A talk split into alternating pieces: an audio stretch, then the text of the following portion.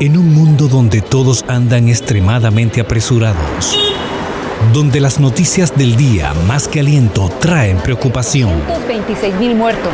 donde el extender la mano escasea cada día más. Por favor. Llega una palabra fresca de aliento que trae restauración.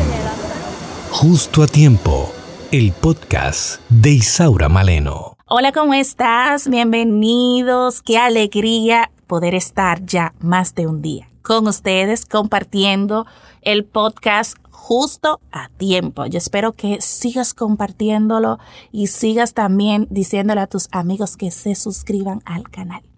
Así que vamos hoy, recuerda que estamos estudiando Lucas, vamos a estudiar Lucas. Te motivo a leer este fabuloso libro propósito de que estamos en el mes de diciembre, celebramos la Navidad, celebramos el nacimiento de Cristo y también sería bueno nosotros conocer el trasfondo y quizás lo conozca, pero estudiar. Siempre hay algo nuevo que aprender. Bueno, el martes no quedamos en el versículo 7, en el capítulo 1 del libro de Lucas. Hoy voy a comenzar a partir del verso 8. Cierto día le tocó al grupo de sacerdotes de Zacarías el turno de servir a Dios en el templo. Los sacerdotes acostumbraban nombrar a uno del grupo para que entrara al templo de Dios y quemara incienso en el altar. Esta vez le tocó a Zacarías entrar a quemar el incienso mientras el pueblo se quedaba fuera orando. De pronto, un ángel de Dios se le apareció a Zacarías al lado derecho del altar. Cuando Zacarías vio al ángel, tuvo mucho miedo y no supo qué hacer. Pero el ángel le dijo, no tengas miedo, Zacarías. Dios ha escuchado tus oraciones. Tu esposa Isabel tendrá un hijo y lo llamarás Juan. Su nacimiento te va a hacer muy feliz y muchos también se alegrarán tu hijo va a ser muy importante ante Dios. No tomará vino ni cerveza, y el Espíritu Santo estará con él desde antes de que nazca. ¡Wow! Este niño hará que muchos en Israel dejen de hacer lo malo y obedezcan a Dios.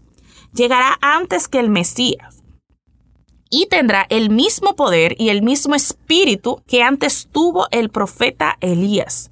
Su mensaje hará que los padres se reconcilien con sus hijos y que los desobedientes comprendan su error y sigan el ejemplo de los que sí obedecen. Además, preparará al pueblo de Israel para recibir al Mesías. Zacarías le dijo al ángel, mi esposa y yo somos muy viejos. ¿Cómo sabré que todo pasará tal como dices? El ángel le respondió, yo soy Gabriel, ayudante especial de Dios. Él me envió a darte esta buena noticia, pero como no me creíste, no vas a poder hablar hasta que suceda lo que te dije. Toda la gente estaba afuera esperando a Zacarías y se preguntaba por qué no salía del templo. Cuando Zacarías salió, no podía hablar y solo hacía señas con las manos. Entonces la gente comprendió que Zacarías había tenido una visión. Al terminar su turno en el templo, Zacarías regresó a su casa. Poco tiempo después, su esposa quedó embarazada y durante cinco meses no salió de la casa, pues pensaba, Dios ha hecho esto conmigo para que la gente ya no me desprecie. Gloria a Dios. El martes estuvimos viendo que Zacarías y su esposa eran muy buenos, obedecían los mandamientos de Dios, pero no tenían hijos, tenían ese detalle. Y aquí vemos cómo Dios a través del ángel Gabriel les envía, le envía a decir que tendrían un hijo. ¿Se recuerdan que el martes le dije que es probable que el propósito que Dios tiene para ti es mucho mejor? Pues aquí vemos que aún en su vejez dio a luz y dice también, me encanta como lo dice esta versión, la NTV, yo leí Lucas 1 del 8 al 25 y el versículo, el 14 dice, su nacimiento te va a hacer muy feliz y muchos también se alegrarán. Tu hijo va a ser muy importante ante Dios, dice el versículo 15. Es decir, que este niño no solamente iba a traer alegría a este hogar, sino que iba a llevar alegría a muchos hogares. Personas se iban a arrepentir, a convertir. Y este fue Juan el Bautista. Así que esto me lleva a reflexionar en varias vertientes. Una, que Nada es imposible para Dios. Ellos eran muy viejos, pero eso no era una limitante para Dios. Nada es imposible para tu Dios. Aparte de eso, a pesar de que quizás ellos pudieran tener afrenta por el contexto histórico de ese momento al no tener hijos, Dios lo bendijo. Y no tan solo lo bendijo, sino que bendijo a muchas personas a través de este niño. Otra vertiente que veo de ahí es que en un momento, a pesar de que Zacarías era una persona obediente, en su corazón él dudó. Y esa duda lo llevó a él a quedar mudo por un tiempo. Así que yo quiero pensar al leer esto en recordarme a mí mismo.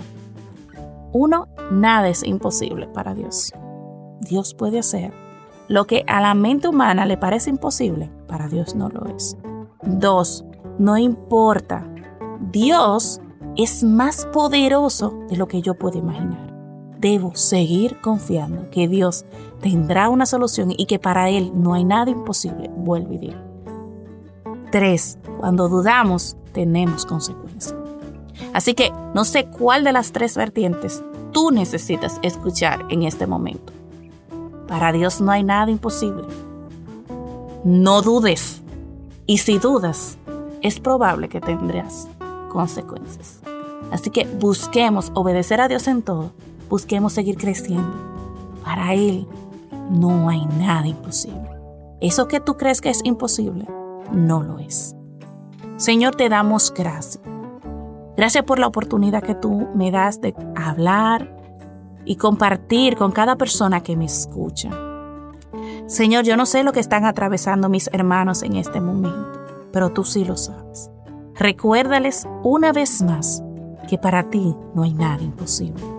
Recuérdales una vez más que tú estás en control. Recuérdanos, Señor, que debemos seguir confiando en ti y no dudar. Ayúdanos, Señor, que en el resto del día podamos reflexionar y meditar en estas palabras. Gracias Señor, en el nombre de Jesús.